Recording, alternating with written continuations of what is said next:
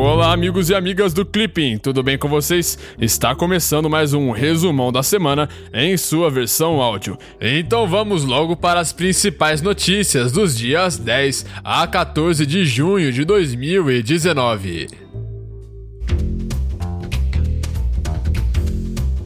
Estados Unidos. Na sexta-feira passada, o presidente dos Estados Unidos, Donald Trump, anunciou a conclusão de um acordo migratório com o México. Segundo as notícias, o México se comprometeria a adotar fortes medidas para conter a imigração, enquanto os Estados Unidos suspenderiam indefinidamente as tarifas programadas contra os produtos mexicanos. Na segunda-feira, o México afirmou que teria 45 dias para mostrar o sucesso do aumento da presença de forças de segurança na fronteira, caso contrário, seriam realizadas novas conversas com os Estados Unidos. Na terça-feira, Trump insistiu em afirmar que haveria partes secretas do acordo migratório, embora o teor do documento não tenha sido revelado. Na quarta-feira, o presidente do México, Andrés Manuel López Obrador, afirmou que a venda do avião presidencial e de outras aeronaves do antigo governo poderá ajudar a financiar o acordo migratório. Segundo as notícias, a possibilidade de envolver o Brasil, Panamá e a Guatemala para combater o problema também não foi descartada. Na quarta-feira, Trump anunciou que enviará mais mil soldados norte-americanos à Polônia. De acordo com a notícia, os soldados deverão fazer parte de um corpo militar norte-americano na Polônia, como parte de um acordo firmado em 2016 com a Organização do Tratado do Atlântico Norte, a OTAN. América Latina e Caribe.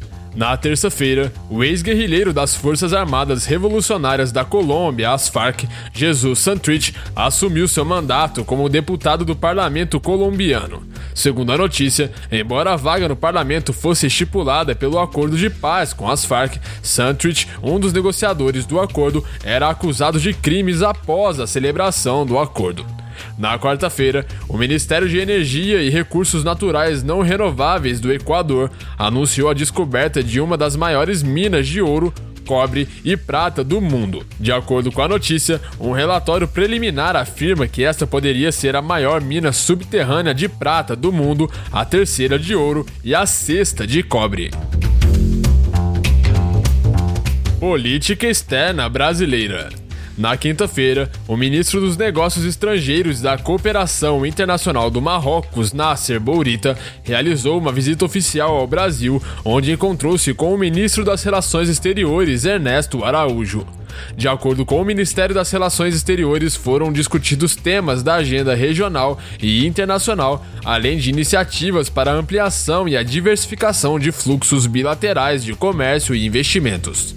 Ainda na quinta-feira, foi lançado o BNDES Saúde, uma nova linha de crédito para hospitais filantrópicos que prestam atendimento a usuários do Sistema Único de Saúde, o SUS. Segundo o comunicado oficial, o objetivo é aprimorar a gestão das entidades filantrópicas de saúde responsáveis por metade dos atendimentos do SUS, de modo a contribuir para melhorar a qualidade do serviço prestado à população, com redução do tempo de atendimento e da taxa de mortalidade hospitalar.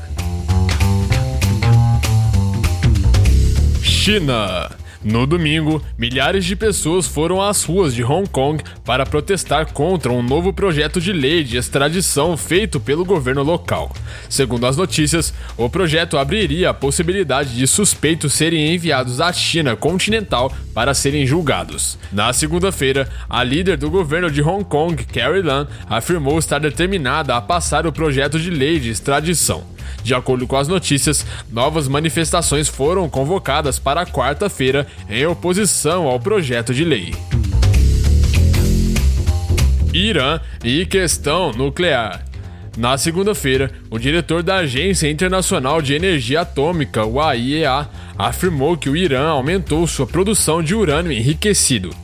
Segundo as notícias, ainda não estaria claro quando o limite máximo das reservas seria superado, o que violaria o acordo nuclear de 2015. Na quarta-feira, o primeiro-ministro japonês Shinzo Abe realizou uma visita oficial ao Irã, onde encontrou-se com o presidente iraniano Hassan Rouhani. De acordo com as notícias, Abe teria pedido ao Irã que exerça um papel construtivo para a paz no Oriente Médio, enquanto Rouhani afirmou que Abe manifestou interesse em continuar comprando petróleo iraniano, apesar das sanções norte-americanas.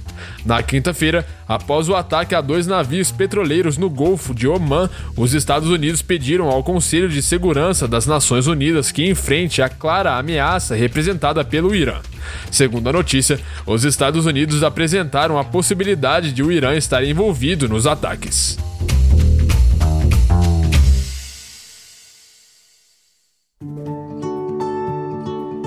Então é isso aí. Essas foram as principais notícias e atualidades dessa semana. Se você gostou, não se esqueça de deixar o seu feedback aqui na plataforma do Clipping ou então no nosso Instagram, no nosso SoundCloud. E qualquer dúvida, pode entrar em contato com a gente, beleza? Então eu vou ficando por aqui. Um grande abraço e te vejo na semana que vem. Tchau!